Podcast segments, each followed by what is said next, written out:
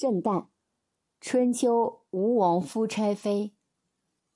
郑旦，春秋末年越国美人，与西施齐名，同被越王勾践选为献吴国美女中的一员，用以迷惑吴王夫差。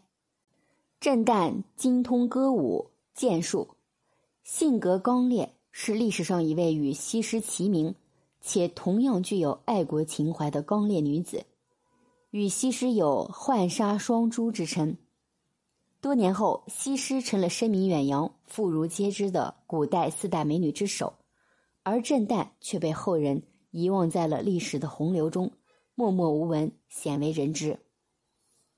公元前四九四年，吴国打败越国，越王勾践向吴王夫差乞降，吴王夫差当时不听大夫伍子胥斩草除根的劝告。允许越国投降，还把勾践夫妇和越国大夫范蠡囚禁在姑苏虎丘，为夫差养马。勾践君臣忍辱负重，装得非常恭顺，而夫差真的就认为他们已真心臣服，于是三年后便把他们放回了越国。勾践安全回到越国后，卧薪尝胆，立志复国。经过十年深具，十年教训。越国逐渐的强盛起来，越王一心要打败吴国复仇，但是当时越国的军事实力远远不如吴国，于是勾践努力的训练军队，发展农业。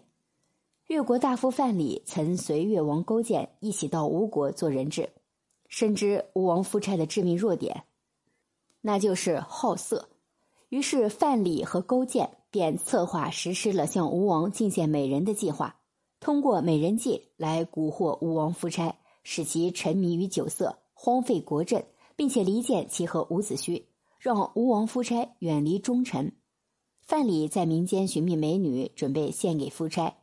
担任这个重要任务的美女不仅要美丽过人，而且要胆量过人、机智过人。经过千挑万选，范蠡终于选定了西施和郑旦。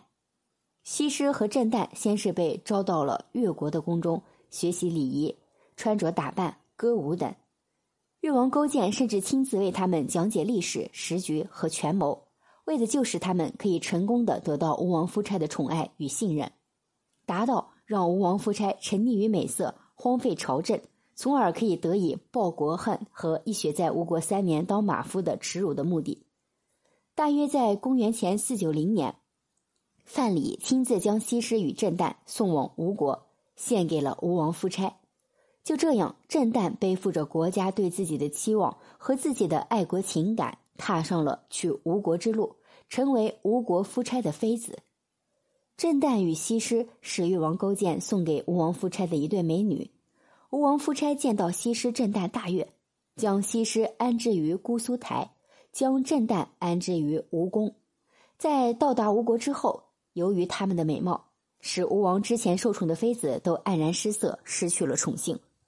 西施与郑旦虽然来自同乡同村，有着同样的美貌，甚至普遍认为郑旦长得比西施还要漂亮，但郑旦的命运远远没有西施好。